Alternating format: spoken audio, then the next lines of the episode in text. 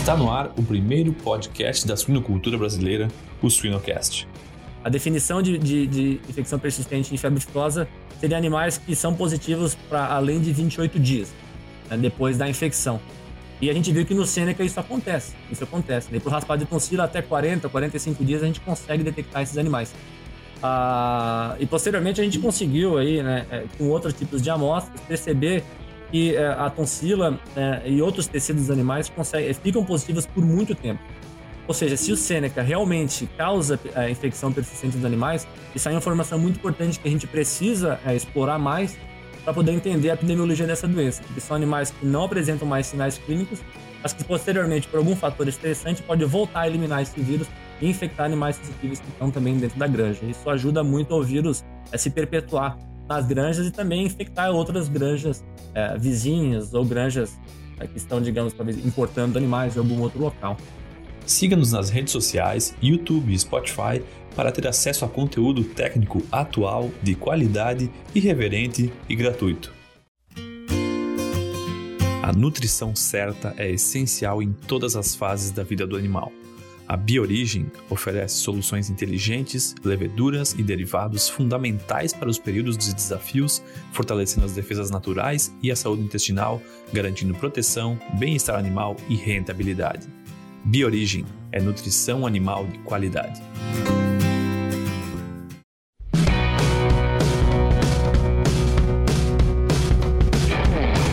Olá, pessoal. Aqui é o Jamil Facim do Suinocast, que só é possível através do apoio de empresas inovadoras e que apoiam a educação continuada na suinocultura brasileira. MSD Saúde Animal, Every Pig, Seva, MS Shippers, IPRA e BioOrigem. No Suinocast de hoje, a gente tem a honra de receber o médico veterinário Guilherme Preis. Guilherme, Preis ou Praz, né? A gente discutiu isso nos bastidores, tudo bem? Tudo jóia, meu. E contigo aí, como é que tá? Tudo bem, tudo bem. Feliz aí por conversar com, com um amigo de, de longa data e queria aprender um pouco mais aí também, falar sobre esse tema aí que parece que não tem nada novo nunca, mas de repente surge coisa nova aí sobre Sêneca e doenças vesiculares, né, Guilherme? Sim, sim, é, é um tópico que é, é, incomoda bastante a gente no, no, no campo. Mas é meio que incomoda quando tá acontecendo os casos e quando não tá a gente esquece, né? Porque não é uma doença que traz muitos é, prejuízos aí pra gente, né? Uhum. Mas é, com certeza tá sempre aparecendo e, e, e, e, dependendo da época do ano aí, a gente acaba se incomodando um pouco mais sempre com, com o Seneca vírus, né? Mas, Guilherme, antes da gente começar aí no próprio, na, na parte de conteúdo, tu se pudesse nos dar um pouco aí do teu, da tua história, teu background aí na suinocultura? Tranquilo, tranquilo. É, até tu comentou do meu sobrenome ali, se é Preis ou se é e vai depender da tua ascendência, se é alemão, se você fala alemão ou não. Bom, me contaram que Praz é o correto, mas minha vida inteira eu acabei escutando Preis, né? E, a, a, e Preis também é conhecido o, o, o, meu pai, meu pai é sinocultor, né? Então o pessoal que ele trabalha também chama ele de Preis. E foi aí que começou a minha história com a suinocultura, digamos, então, porque desde quando eu nasci ele já já já criava suínos? Então eu, desde então, tenho tido contato aí com a, com a suinocultura, a suinocultura independente, meu pai é um suinocultor independente. E por conta disso, desde os anos, deixa eu ver, eu tinha uns 12 anos de idade, eu já sabia que eu queria ser médico veterinário para trabalhar com, com suínos. Né? Ah, é, até achei que talvez trabalharia por casa tal, mas uma coisa leva a outra e quando eu vi, é, parei aqui nos Estados Unidos e não sei para onde que eu vou que eu vou depois. Talvez volte para casa, né? Ou talvez não. Vamos, vamos ver o que, que vai acontecer, né? Ah, então formei em 2014, né? É, lá na, na UDESC. Aí fui fazer estágio na, na BRF, que foi onde a gente conheceu, também no ano 2014. E Jamil, inclusive, foi meu padrinho do, do estágio, né? Dentro da, da, da, da BRF. Ajudou aí a fazer os projetos que eu tinha que fazer lá dentro e tal. Foi que a gente acabou ficando, ficando amigo e se conhecendo mais ainda, viu. E fiz estágio, então, dentro da, da, da BRF, né? Ah, fui contratado lá mesmo para trabalhar no, na terminação, nas, nas grandes terminações lá na região de, de Erval do Oeste. Né? E fiquei em Erval do Oeste, videira, fazendo é, trabalho com, como extensionista de terminação. Ah, posteriormente, fui para o oeste Santa Catarina, mais para a região de Xanxerê, trabalhar com SPL, produção de leitões. Fiquei mais um tempo lá, até que fui transferido para a região de Braço do Norte. Acabei visitando, então, é, dentro da BRF, quase que todas as regiões do, do, do estado, né? Só não fui para a região norte do estado porque a BRF não teria produção de, de, de suínos para lá, né? Eu fiquei mais um tempo lá na região de Braço do Norte, é, com os produtores de leitões uh, de lá. Uh, Voltei depois, posteriormente, para o Oeste Santa Catarina, eh, em Faxinal dos Guedes, para trabalhar como veterinário sanitarista as multiplicadoras da, da BRF lá em, em Faxinal dos Guedes, ficando lá mais um ano, um ano e meio aproximadamente. E até aqui, então, é, já era de 2018, quando eu recebi uma proposta para vir aqui fazer o meu mestrado doutorado e estou aqui, então, até hoje. Resumindo bastante a minha, a minha história com a suinocultura, tá, tá foi essa aí, né? Genial, genial. E tu tá, tu tá hoje no doutorado com o professor Vanucci, em Minnesota. É, eu, estou sendo orientado pelo professor Fábio Vanucci e também o professor é, César Curso, ah, na, na, universidade. Legal. Eu, eu, ia comentar que se nessa época aí que tu esteve na, na BRF estourou surto de alguma doença, provavelmente foi tu o carreador, porque tu cruzou o estado várias vezes. Pode ter sido, mas não foi o que trouxe para os Estados Unidos, não, cara. Esse eu sei que não foi. beleza, beleza. Não, show de bola, Guilherme. Guilherme, uh, eu até estava pensando, antes de começar aqui o nosso episódio, eu pensei assim, cara, por que, que a gente está falando de Sêneca, né? Por que, que de certa forma, para quem não é tão da área de sanidade como eu, às vezes fica pensando, nossa, a gente falava bastante de Sêneca quando estourou, teve aqueles surtos no Brasil que a gente não sabia o que, que era, suspeitava até às vezes de PED. E, e eu queria jogar, jogar para ti sabendo por que, que a gente ainda está falando de Sêneca, Guilherme. Pois é, cara, foi lá em 2014, inclusive, quando estourou os primeiros casos de Sêneca, né? É, início da minha carreira aí como é, profissional de silvicultura, realmente, né, formado na extensão. E quem trabalhava naquela época também lembra, é, é digamos assim, o, o, pandemônio que foi isso aí, né, cara? Porque ninguém sabia o que estava acontecendo aí a priori e, e estava trancando todas as cargas em frigorífico, é, gerando um prejuízo grande, né? E a gente ia para as granjas, às vezes até as 10, 11 horas da noite, com lanterna, procurar a vesícula, é, ou, ou, essas vesículas formam, no caso, no casco, no focinho dos animais, a gente procurava se tinha alguma lesão nos animais para poder liberar os animais irem para o frigorífico no dia seguinte então, era 10 horas da noite, a gente liberava a carga, depois de olhar os animais, não tinha nenhuma vesícula. No outro dia, 8 horas da manhã, já recebia um e-mail do frigorífico os animais que nós tínhamos inspecionados na noite anterior chegaram lá com, a vesícula, né? A gente ficava lá, caramba, como assim? Será que eu não vi essas vesículas, né? E a gente tinha certeza que a gente olha, tinha olhado, né, bastante os animais, que eles realmente não tinham, né, as vesículas na, na noite anterior. E e toda essa comoção é justamente por Seneca vírus causar uma doença vesicular, né? Que é, é, é as demais doenças vesiculares, a importância é devido à semelhança com a, a febre aftosa. E essa febre aftosa realmente é a doença que nós realmente nos preocupamos aí quando a gente pensa em doenças é, vesiculares, que ela, ela, afeta não somente os suínos, né? Também outras espécies de animais, os bovinos principalmente, talvez que a gente acaba pensando mais vezes, né?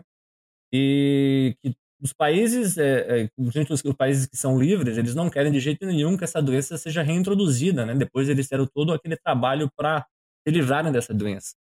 Então, porque é uma doença que causa muito, muito prejuízo. Né? Ah, quando a gente busca ler, ah, quanto prejuízo será que isso pode causar? É, estimativas aí, foi no caso do último surto no Reino Unido, e foi um surto que durou em, em torno aí de uns oito meses e o prejuízo foi em torno de 10 bilhões de dólares, né, somente para o Reino Unido. Então imagina se essa doença entra, digamos, nos Estados Unidos, que tem um, um setor agrícola muito maior, né, ou mesmo, né, vai, digamos que o Brasil começa a ter muitos casos, né, trancaria todas as exportações, o prejuízo seria muito maior, impactaria é, muita gente, muitas famílias, muitos sinocultores ou produtores de outros tipos de proteína animal também, né. Então esse seria o principal motivo que a gente está aqui hoje é, falando de Seneca e por isso que a indústria é, de suínos é, realmente se importa, porque é impossível você clinicamente distinguir um animal que está infectado né, com Seneca vírus, né, com doença clínica de Seneca vírus, é, é, com um animal que está afetado com a febre aftosa. As vesículas são iguais, a apresentação clínica é muito parecida, você precisa de um teste laboratorial para poder fazer o diferencial, para dizer o que é que realmente está acontecendo. Perfeito, perfeito. É, eu acho que uh, uh, e, a, e, a, gente no Brasil inclusive vem melhorando o status quanto à febre aftosa, né? A gente tinha no passado só Santa Catarina, né, uh, livre sem vacinação e agora alguns outros estados, Rio Grande do Sul também, se eu não me engano, né, recebeu o certificado. Rio Grande do Sul, lembrando de cabeça agora, Rio Grande do Sul, Paraná, Acre, Rondônia, e acho que tem partes do Mato Grosso, Sim. outro estado agora, é, na memória, mas que são livres aí sem a vacinação, reconhecidas. Né? É, então eu, tu, é, é fácil para os nossos ouvintes aí imaginarem, né? Tu tem ser de um estado livre, sem vacinação e, e simplesmente tem um animal com vesículas onde tu não vai intuitivamente assumir que é cênica porque tu não tem aftosa no teu estado. É, é muito. É, é, gera, geraria calafrios aí no pessoal da indústria. E, mas para começar, assim, uh, uh, Guilherme, se tu pudesse nos dar um, um breve relato aí da, da, do histórico da doença, uh, tanto nos rebanhos no Brasil, Estados Unidos e no mundo, assim. A gente pode voltar um pouco atrás de 2014, né? apesar que, claro, a gente só começou a explorar mais essa história depois de 2014, 2015, que foi quando começou a ter esses casos em larga escala, né? nos setores é, de suínos, no caso é, Brasil e também posteriormente Estados Unidos, alguns meses depois. Ah, mas o primeiro é, relato de caso onde teve, é, foi visualizado vesícula em suínos, ah, onde encontraram Seneca vírus, curiosamente foi aqui em Minnesota, nos Estados Unidos. Ah, foi, era uma carga aí de animais que é, é estavam vindo da província de Manitoba do Canadá para ser abatido aqui em Minnesota. E chegando aqui, eles perceberam que muitos animais tinham é, lesões vesiculares, tinham vesículas, né, e, e nas patas desses animais, nos cascos. Ah, não sabia o que era, obviamente, né? Teve a investigação para poder fazer o diferencial para a febre aftosa. Viram que não era a febre aftosa.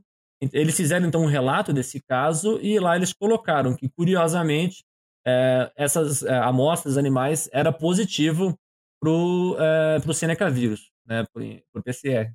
E aí eles colocam, né, até hoje, isso lá em 2007, né, até aquele tempo, não havia é, nenhum relato de Seneca vírus causando doença vesicular e não sabiam se havia realmente alguma associação, mas deixaram ali relatado, né?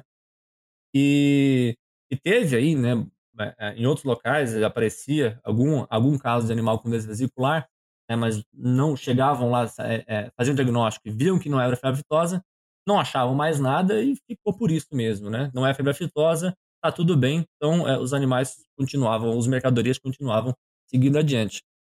Então foi aí que em 2014 é, começou no Brasil, final de 2014 aí, né, começou, é, começaram aqueles casos, né, com muitas vesículas aparecendo, primeiramente em frigorífico, né, acredito que foi aí a primeira vez que realmente estourou muito grande, que o pessoal começou a ver e teve que trancar todos aqueles animais e trancava todo o frigorífico, né, e com todas as investigações que foram feitas até chegaram aí no diagnóstico do, do Seneca vírus. Né, posteriormente aqui nos Estados Unidos também.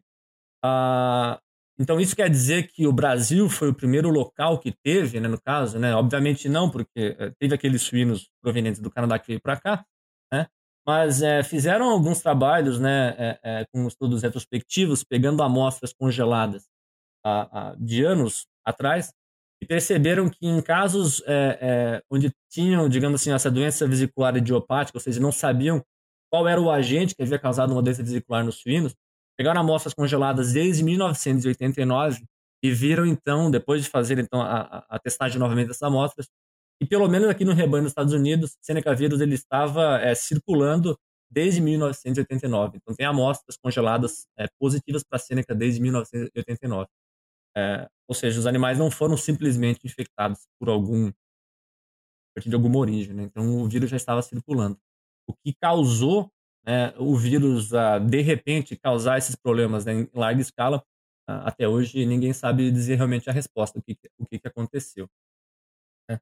E depois então do Brasil e Estados Unidos, a, a, inclusive, né, só para a gente fazer mais um, um, um, a respeito do histórico do Brasil, foi feito assim, trabalho é, sorológico para ver qual que seria o estado do Brasil antes de 2014 e não acharam é, é, nenhuma sorologia positiva de amostras antes de 2014 no Brasil, somente é, depois.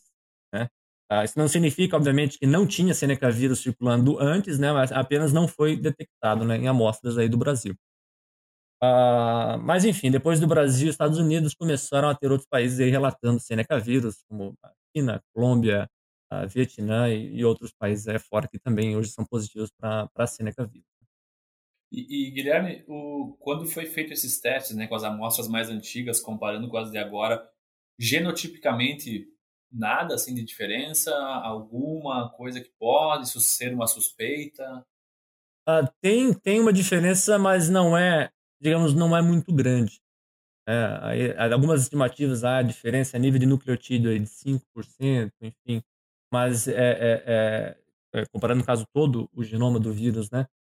Mas é, não se tem alguma resposta concreta, né? O que, que foi, se foi a, a mutação que aconteceu, do vírus que poderia estar causando aí, digamos, do nada esses casos, né?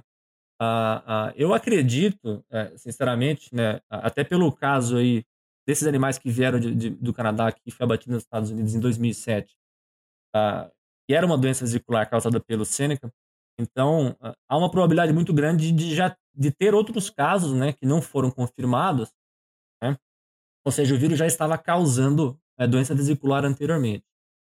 Porém, alguma coisa aconteceu que a gente não sabe e o vírus agora está capaz de é, causar essa doença vesicular, esses sinais clínicos vesiculares, e, e, e acabou estourando, digamos, para uma escala muito grande, que daí não teve como a gente não perceber, né? Porque quem, bom, quem está aí é, vendo hoje surtos de Sêneca, né, eu, e quem estava trabalhando em 2014, 2015, a gente sabe que não teria como a gente não ter percebido caso o vírus estivesse se comportando dessa forma é, antes de 2014, né? Então alguma coisa aconteceu. A gente não sabe dizer o que é exatamente. Interessante, interessante. E, e claro, tu trabalha muito nessa questão de, de receber amostras e diferenciar, né, de outras doenças vesiculares. E, e se tu tivesse que nos explicar assim, qual que é a principal diferença, assim, que não, tu não, realizei esse teste, deu esse resultado. Como funcionam os testes para tu para tu realmente validar, não, essa carga que pode ser abatida entra na nória porque é realmente cênica, não é aftosa. Sim, é, você trabalha muito com o, o PCR para fazer essa diferenciação, tá? É, acredito que o Brasil e os Estados Unidos trabalham de uma forma bem semelhante para você, digamos, liberar uma carga, né? Basicamente é, se procura é, coletar o, o líquido da vesícula desse animal né, para você mandar para um laboratório. Né, você pode fazer isso por, através de PCR, até mesmo por isolamento viral, tá? Mas, de maneira geral, quando você é, faz, no caso, a PCR para é, febre fitosa e volta negativo, você já, digamos assim, você já pode, é, é, digamos, lavar as mãos, vamos botar de uma maneira assim, né?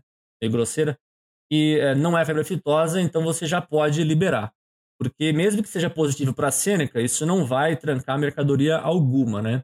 O que acontece é que em muitos casos, uh, mesmo no Brasil e nos Estados Unidos, eles voltam positivo, obviamente, para a febre fitosa, mas também são negativos, é, voltam negativos, perdão, para a febre fitosa, mas também são negativos para a Sêneca, né? E, e, aí fica um ponto de interrogação, né? o que causou isso? Uh, e acaba, acaba, digamos, ficando sem resposta. Você sabe que não é febre fitosa. Né? Uh, Porém, eu tenho um ponto de interrogação na minha cabeça também, porque eu acho que é, não necessariamente é negativo para a Seneca. Muito provável que seja um falso negativo. Porque depois de 2014 e 2015, a gente percebeu que houve um salto muito grande no número de é, investigações que foram feitas em suínos né, para doenças exóticas, é, decorrente né, de doença vesicular, depois de 2014 e 2015. Isso se vê tanto no Brasil quanto nos Estados Unidos. E quando você vê esse número muito grande de investigações que foram feitas, são negativas para a febre aftosa, é, uma proporção muito alta também é negativa para a Sêneca. Ah, então, ah, é curioso, digamos, seria uma coincidência muito grande que, de repente, no mesmo ano onde o Sêneca começa a causar muitos problemas, é, uma outra doença terceira começa a, dar, a causar a doença também, que a gente não consegue diagnosticar. Né? Ah, e a gente não saberia dizer o que, que é esse agente que está causando esse problema vesicular aí, né?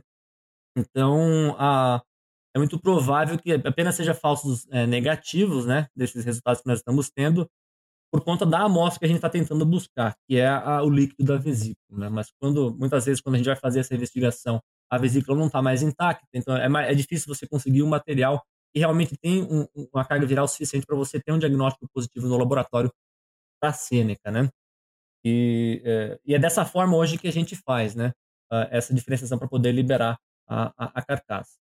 Uh, aí, bom, você, você vai lembrar, Janil, o que, que acontecia na, naquela época quando tinha um, uma carga com Sêneca no frigorífico, né? Era, trancava tudo, parava tudo. Uh, então, hoje já mudou, digamos assim, a lei, né? O que você tem que fazer. Então, no Brasil e nos Estados Unidos também é muito similar onde basicamente, se você tem um diagnóstico de campo, né, um laudo dizendo oh, essa carga que provém de animais que são positivos para a Sêneca, se chegar animais com vesículos no frigorífico, com esse laudo, sem problema nenhum, a carga pode continuar. Né? Mas tem que ser num determinado período, que eu não vou lembrar de cabeça exatamente, uh, se não me engano, seriam duas semanas, tem um problema que diz 30 dias, não, não sei dizer exatamente a data. Mas Sim, mas, um, mas próximo do ajadela perto do abate, né? Perfeito, assim, tem que ser próximo do abate. Então, se a carga chega sem um laudo né, próximo à data de abate, aí você tem que fazer investigação também para tentar. É, você precisa, na verdade, é negativar para febre aftosa. Você tem que garantir que é negativo para febre aftosa. A partir disso, você pode mandar. E aí com coleta sanguínea? Uh, não, não faz coleta de sangue. Não. É da, do local da lesão. Tá, mas por exemplo, Certo, claro, tendo o, um animal com vesículas aí próximo ao abate, se, se enviar o laudo negativo, entendi, perfeito. É, você precisa garantir que não tem o material genético do vírus, né, no local da lesão, que no caso seria a febre aftosa, que é isso que você realmente está interessado, né? Sim. Uh, ah, para fazer um, um, teste de sangue, você poderia, para buscar o antígeno no sangue, mas teria que pegar um animal virêmico, que é algo mais difícil de você conseguir achar. É, geralmente para a Sêneca tem a viremia muito curta, né? É, ou você faria um sorológico que, na verdade, não teria valor diagnóstico para essa finalidade, né? Porque se for um sorológico positivo, pode ser apenas um animal que foi infectado há muito tempo atrás. Né? Sim, perfeito. Não, interessante. Interessante. E pensando assim, volta aquela nossa pergunta, né? Do, do, do porquê que a gente está falando de Sêneca. O que, que evoluiu, assim, eu, eu acredito que as últimas vezes que eu li ou ouvi sobre Sêneca, eu assisti alguma palestra, fazem alguns dois anos, tranquilamente. O que, que evoluiu nos últimos anos, assim, tanto a situação atual da doença no mundo, como uh, uh, uh, que passo que a ciência, que a pesquisa deu em direção, o que, que foi aprimorado nos últimos anos em relação à, à pesquisa do Sêneca, Guilherme? Uh, não não existe muita pesquisa para Seneca hoje a nível mundial, né? Uh, muito provavelmente pelo fato de não ter um, um fator econômico aí, é, digamos, empurrando a necessidade de você fazer mais pesquisa, né?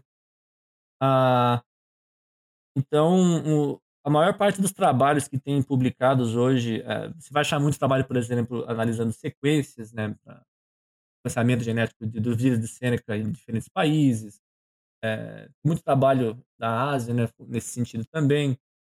Uh, e, e, você vai achar agora, né, a gente tem feito bastante trabalho no campo, tentando entender, tentar entender melhor a epidemiologia, até mesmo, talvez até a, a patogenia desse vírus, e métodos de diagnóstico que a gente pode empregar, caso a gente esteja interessado em buscar o Sêneca nos animais da nossa granja, né? Então, e, inclusive, foi esse o maior foco que a gente teve é, aqui dos trabalhos que eu tenho feito, né? É, por exemplo, eu quero buscar, eu quero saber se meus animais estão positivos para a Sêneca, né? Uh, o que, que eu vou coletar? Como eu falei antes, a vesícula não dura muito tempo, né? Ela estoura e você não tem. É difícil você realmente fazer um suave de uma lesão que já está cicatrizando e você conseguir detectar o vírus ali, apesar que ele tenha causado, né? Uh, então, a gente, por exemplo, fez um, um, comparativo aí de amostras, né, com suave, suave oral, suave nasal, porque a gente sabe que o vírus ele é expelido em grandes quantidades pela saliva dos animais e também pelas fezes. Então, então vamos, vamos, vamos testar e vamos, vamos comparar essas amostras. A gente viu que por, por, por um, é, é, suaves orais, é, retais, é, por até, ou até umas três, quatro semanas, você consegue diagnosticar é, animais que estão é, eliminando esse vírus. Uh, claro que com mais confiança numa fase inicial aí da, da, da doença, né? Uh, e por que, a gente foi atrás de fazer isso daí? Né? Justamente poder facilitar é, no campo o, o, nosso trabalho, né? é, digamos, um falso negativo, é muito complicado para a gente daí na, na, na, depois na granja poder entender o que está acontecendo e poder tomar alguma, alguma ação, né? Não sei se eu gostaria que eu explorasse um pouco mais a respeito desse tipo de, de... Eu, acho, eu acho que sim, eu acho que sim, porque eu acho que esse, é, talvez essa seja uma das grandes informações aí que tu trouxe para nós, né, de que dessa questão de tu ter vários testes que são negativos para as duas, né? Isso até, para mim, pelo menos é uma informação nova, acho que vale, vale explorar bastante sim. Então, o, o show mais interessante que a gente encontrou, perdão, aí nesse trabalho foi que é, é, de tonsila e até mesmo raspado de tonsila de animais aí que são portadores do vírus foi a amostra que conseguiu diagnosticar por é, maior tempo né, os animais que foram infectados. Ou seja, um swab oral, swab retal, com o tempo eles ficam negativos, tá? porém se você faz um swab de tonsila, é, ou principalmente aí um raspado de tonsila, você consegue por mais tempo detectar o material genético do vírus nesses animais que foram previamente ah, infectados, né? A, a, a, razão que a gente que fez a gente né, é, é pensar no raspado de tonsila é, foi pelo conhecimento prévio que a gente tinha e quando você coletava tonsila de animais mortos é, que foram infectados por Seneca, você conseguia encontrar material genético desse do, do vírus por bastante tempo. Naquela época, a gente sabia que até 90, pelo menos 90 dias depois, teve animais que nós conseguimos detectar o material genético do vírus na tonsila, né? na tonsila do palato mole. Uh, que é de fácil acesso até mesmo em animal é, é vivo. Né? Se você um animal vivo, se você, se você tiver um espéculo uh, e uma colher para raspar aí essa tonsila, né? Uh, e para coletar o, o material. isso é importante porque é, a gente pode fazer um link com a febre aftosa é, para animais persistentemente infectados. A definição de, de, de, infecção persistente em febre aftosa seria animais que são positivos para além de 28 dias né, depois da infecção. E a gente viu que no Sêneca isso acontece. Isso acontece. Né? Para o raspado de tonsila, até 40, 45 dias, a gente consegue detectar esses animais. Ah, e posteriormente a gente conseguiu aí, né, é, com outros tipos de amostras, perceber que é, a tonsila né, e outros tecidos dos animais conseguem, ficam positivos por muito tempo. Ou seja, se o Sêneca realmente causa a é, infecção persistente dos animais, isso é uma informação muito importante que a gente precisa é, explorar mais para poder entender a epidemiologia dessa doença, porque são animais que não apresentam mais sinais clínicos, mas que posteriormente, por algum fator estressante, pode voltar a eliminar esse vírus e infectar animais suscetíveis que estão também dentro da granja. Isso ajuda muito ao vírus a se perpetuar nas granjas e também infectar outras granjas é, vizinhas ou granjas é, que estão, digamos, talvez importando animais de algum outro local. Né? Ah, essa foi uma, digamos assim, um aspecto da pesquisa a, a, a, que nós buscamos e botar para frente, né, para poder é, entender melhor e auxiliar no campo a nossa tomada de, de, de decisão, né? E, enfim, teve para buscar mais amostras também, a, tu, tu é familiarizado com o conceito de fluidos de processamento para fazer diagnóstico de doenças, né, para monitoria, digamos. Né? É muito comum para PIRS aqui nos Estados Unidos, né? Ah, também vimos aí que o Seneca pode ser diagnosticado né, em fluidos de processamento. Ah, Para quem não está familiarizado com esse tipo de amostra, ele basicamente é um tipo de amostra é, agregada, onde você pega aí, ah, numa sala de parto, você pega o subproduto aí do, do, do manejo do terceiro dia, quando você faz a castração, cortar, o, o é, cortar a cauda dos animais, os leitões, você coloca todo esse material dentro de um, de um, saco plástico e deixa criar um fluido ali dentro e você testa esse fluido, consegue buscar algumas doenças ali dentro. E a Seneca é uma delas, né? Ou seja, é uma amostra que é de fácil aquisição, você não está fazendo nenhum trabalho além daquele que você já tem que fazer, né? e você consegue fazer a monitoria de doenças. E a gente viu que em diversas granjas, até três semanas antes do surto acontecer dentro de uma granja, o fluido de processamento ele já pode ser positivo. Então você pode, se você tem um programa de monitoria, pega fluidos de processamento e fica testando sempre, você pode achar uma amostra positiva antes mesmo de você ver uma doença clínica dentro de uma granja. Né? E o número de semanas posteriormente ao, à semana onde você percebe né, que tem um surto de Sêneca, uh, o número de semanas posterior, posteriormente né, que uh, continuam positivas no fluido de processamento varia bastante é, pode de acordo com o tamanho da sua granja, do seu manejo, mas pode chegar até mais de 20 semanas continuamente positivo, ou seja, esse é sinal que o vírus ele continua infectando leitões na maternidade por um grande tempo. Ou seja, se está infectando leitões, os leitões depois do desmame estão levando essa doença, é, esse vírus, digamos, carregando para a creche, terminação, enfim, né? Disseminando aí no, no, no nosso rebanho, né?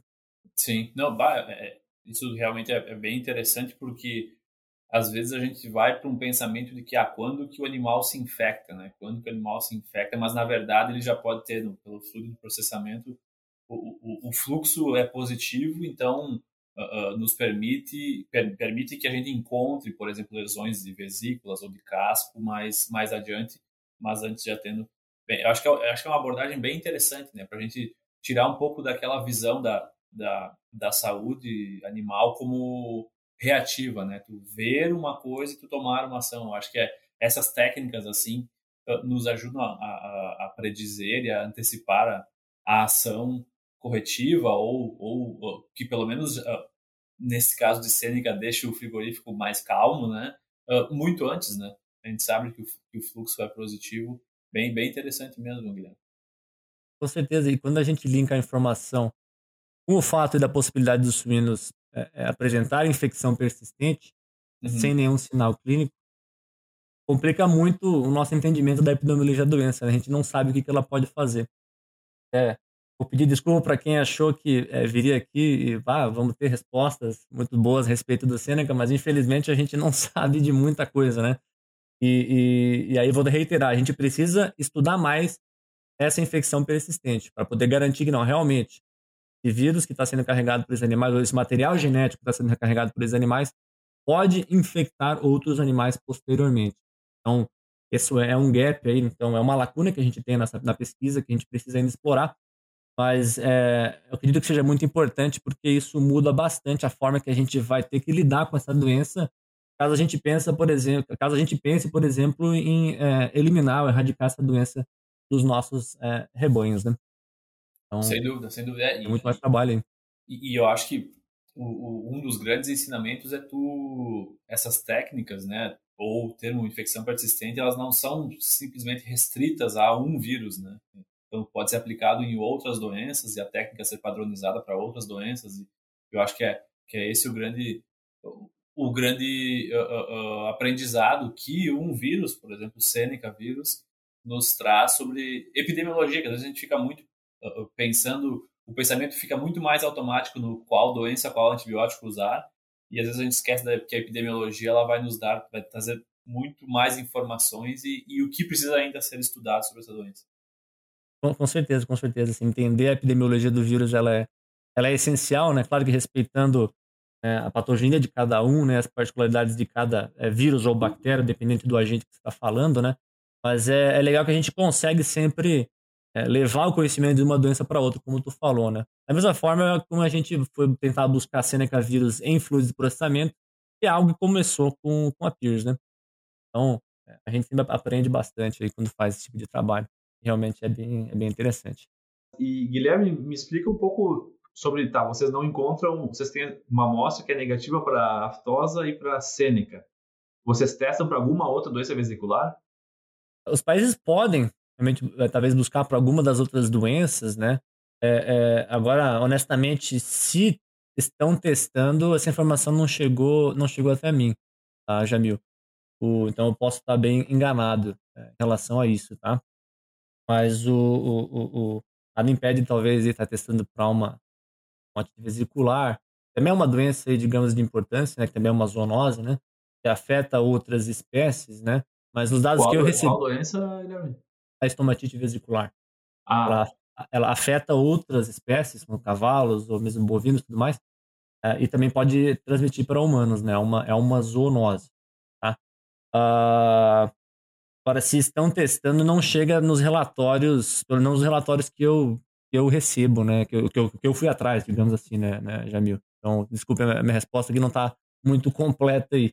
Mas, de qualquer forma, o que eles se interessam é saber se é febre aftosa ou não. E chega assim, se dá negativo para febre aftosa, a, a, a mercadoria continua. Claro, claro. E, e, a gente falava aqui nos bastidores, né, do exantema vesicular também, né? Exantema, é, é isso mesmo? Isso, isso, ectema vesicular é, é, seria outra, uma das cinco doenças vesiculares aí que a gente sabemos até hoje que são possíveis de causar doença vesicular em, em, suínos, né? O exantema vesicular foi um caso bem interessante que também remete à importância da dieta dos animais na disseminação de doenças, né, né Jamil? Uh, que foi aí, se não me engano, foi na década de 70, quando teve esses casos de exantema vesicular aqui nos Estados Unidos. Foi o único lugar que relatou é, exantema vesicular em suínos, tá? Uh, que é um vírus que ele é, vem de animais marinhos, então tem alguns mamíferos marinhos e também alguns peixes também, tá? que a, segundo a história está tá contada, começou né, os casos a aparecerem de doença vesicular lá na Califórnia e com isso foi espalhando para o resto dos Estados Unidos, né? Ah, e através de investigação epidemiológica perceberam que estava tendo esses casos em animais que estavam sendo alimentados com restos de alimento. E dentro desses restos de alimentos tinha ali é, é, é... frutos do mar, né? Uhum. Frutos do mar. Frutos do mar, obrigado. E o pulo do gato, né, que eles relatam aí que foi para eles conseguirem erradicar essa doença, foi a proibição da alimentação de suínos é, é, através, é, por lixo, né, ou por restos de alimentos que não tenham sido é, cozidos. E, e, segundo a relato deles, foi o pulo do gato para eles conseguirem erradicar essa doença que desde então, da década de 70 não há mais nenhum caso relatado do exantema vesicular. Então a gente sabe que o vírus ele pode sim causar doença nos animais, só que nunca mais teve nenhum caso sendo relatado. E, e como é, a gente estava falando ali da importância, no caso, né, que agora foi um, um, fator da dieta dos animais, que é claro que é um, um caso muito extremo, porque hoje na agroindústria ninguém dá resto de alimento né, para suíno nenhum, mas é, é, é, leva aí a gente ter aquele, a, aquela, a, digamos, aquela curiosidade, aquela necessidade de buscar que tipo de patógeno a gente pode estar tá introduzindo nos nossos animais através do alimento, né? E, ou seja, a ração que a gente está fornecendo, ela não foge desse, desse ponto, né? O, é, talvez a, mais pessoas devem ter escutado de um trabalho que já foi apresentado em alguns congressos. Então, foi um modelo aí no caso, né? Não se tem relato uh, real, realmente aconteceu. Porém, uh, o Seneca vírus ele pode sim sobreviver por um período muito grande, é, tanto na ração como subprodutos da nossa ração, ingredientes da nossa ração, né? Ou seja, isso é outra área que a gente precisa ter muito mais pesquisa para entender como que o Seneca vírus pode estar tá sendo é, transmitido é, através da ração que a gente está produzindo e enviando para várias granjas. É um ponto de controle muito importante. E aí os, os nutricionistas, até mesmo os veterinários convertidos em nutricionistas aí, que nem tu, né, Jamil, tem que tem que estar tá sempre aí a, a, a, atento, né, cara, no, no, no, trabalho, né? Exato, exato. Faz parte da epidemiologia aí um, um vírus que sobrevive por, por muito tempo e, e e a alimentação serve como carreador também. Com certeza, com certeza. O, o Seneca vírus, é, outra informação muito importante que a gente tem que ter em mente, caso o Seneca vírus esteja incomodando a gente, é que o Seneca ele é um vírus bastante resistente. Tanto no alimento, vamos colocar aí, ou mesmo no ambiente, né? Ele é um vírus não envelopado, ou seja, se você aplica um detergente em cima durante a lavação, é, ele pode sobreviver. Então você tem que ter aí o desinfetante é, é, mais ideal é para você conseguir inativar esse vírus aí, né? Uh, e até então, a, a, melhor informação que a gente tem, ela é, foi tirada de laboratório, não é nada em granja, porém, ao fazer a testagem de diversos tipos de, é, apenas como curiosidade, algo que a gente pode aplicar na granja, né? É, a, depois que testaram, é, infectar vários tipos de materiais com o vírus, então, bloquinho de concreto, borracha, plástico, coisa e tal, uh, foi visto aí qual seria a eficácia de cada tipo de desinfetante, né, poderia eliminar a maior porcentagem de vírus, foi visto que o hipoclorito foi o, o, o digamos, o, o, mais forte aí contra o vírus, conseguiu é, eliminar a maior parte do, da quantidade de vírus que a gente colocou nessas amostras. Então, aparentemente aí, o que é uma, digamos assim, uma notícia até boa, porque é um, hipoclorito é relativamente barato, né, cara? É claro que a gente tem que muito cuidado na aplicação, até de quem está aplicando aí, pra, até para a saúde dessas pessoas, né? Estão aplicando e também tem a questão de dano que pode causar ao nosso equipamento. Mas, enfim, é uma alternativa aí muito barata e, é, é, é, pelo menos no laboratório, se mostrou ser muito eficaz aí a eliminar o vírus em diversos tipos de superfície. Né? Legal. Não, perfeito. Guilherme, eu tenho uma última pergunta para ti, que é assim, se, se, vamos desenhar um mundo perfeito, assim, da pesquisa, da ciência, o que que tu gostaria de saber, assim, ou qual que é a pesquisa que tu gostaria de rodar relacionado a doenças vesiculares, específico ao Sêneca ou não? O que, que, qual que seria assim, teu sonho de, de consumo ao redor desse tema? Vou tocar de novo no assunto aí do, dessa infecção persistente, meu, porque esse é o maior ponto de interrogação que eu tenho hoje em relação ao Seneca. Isso realmente muda muito a forma que a gente tem que lidar com o vírus. Então, seria alguma pesquisa aí voltada. É, é, é, é se a gente fosse desenhar um, um, experimento agora, muito provavelmente eu gostaria de pegar, digamos, vários animais, inocular a Seneca e, e, e, ver aí por quanto tempo esses animais, mantendo eles vivos, eles continuam é, é, infecciosos, vamos colocar, né, que eles podem transmitir o vírus para outros animais, né? Ah, para mim, essa aí seria a, a, hoje a resposta que eu mais queria poder responder aí em relação ao Seneca vírus. Perfeito, seria, perfeito. Seria nessa linha. Sem dúvida, sem dúvida ia, ia, ia ajudar a, a clarear esse, essa, essa, essa parte da epidemiologia mesmo, Guilherme. Já pensou estar no top 1% da suinocultura? Acesse academiasuina.com.br e invista no seu conhecimento. Guilherme, uh, esquecemos alguma coisa do tópico ou, ou não? Na minha cabeça agora eu não consigo pensar em nada, não. Não, perfeito. É, e eu, na minha cabeça de, de, de, veterinário convertido a nutricionista também não não não estou me lembrando mais de nada. E também lembrar os nossos ouvintes que a gente tem um episódio mais uh, uh, focado na, na doença em si, na, no Seneca em si, uh, com o professor Vanucci no Spinocast. Então, mais detalhes também podem ser escutados lá. Mas, Guilherme, a gente termina o nosso episódio sempre com algumas perguntas fora do tema. E eu queria ouvir de ti. a gente tem criado várias perguntas e eu, eu, escolhi duas aqui. Uma que eu gosto de perguntar é o, o que, que tu tem vontade de fazer na vida que tu ainda não fez? eu tenho vontade de fazer na vida que eu ainda não fiz. Uhum. Cara, uma coisa até bem específica. Já quase fiz algumas vezes, é, é, é, mas digamos, não tomei a, a oportunidade ainda. É, pular de paraquedas, cara, é um negócio que eu tenho uma curiosidade de, de, de fazer.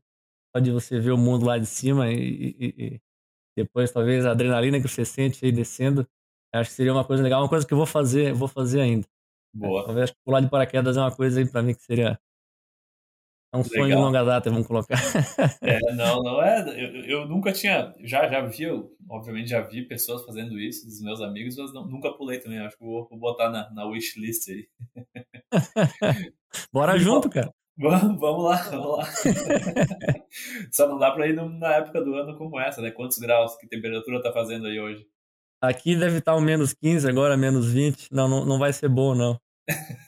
Até, é... chegar, até chegar no chão já virou um cubo de gelo.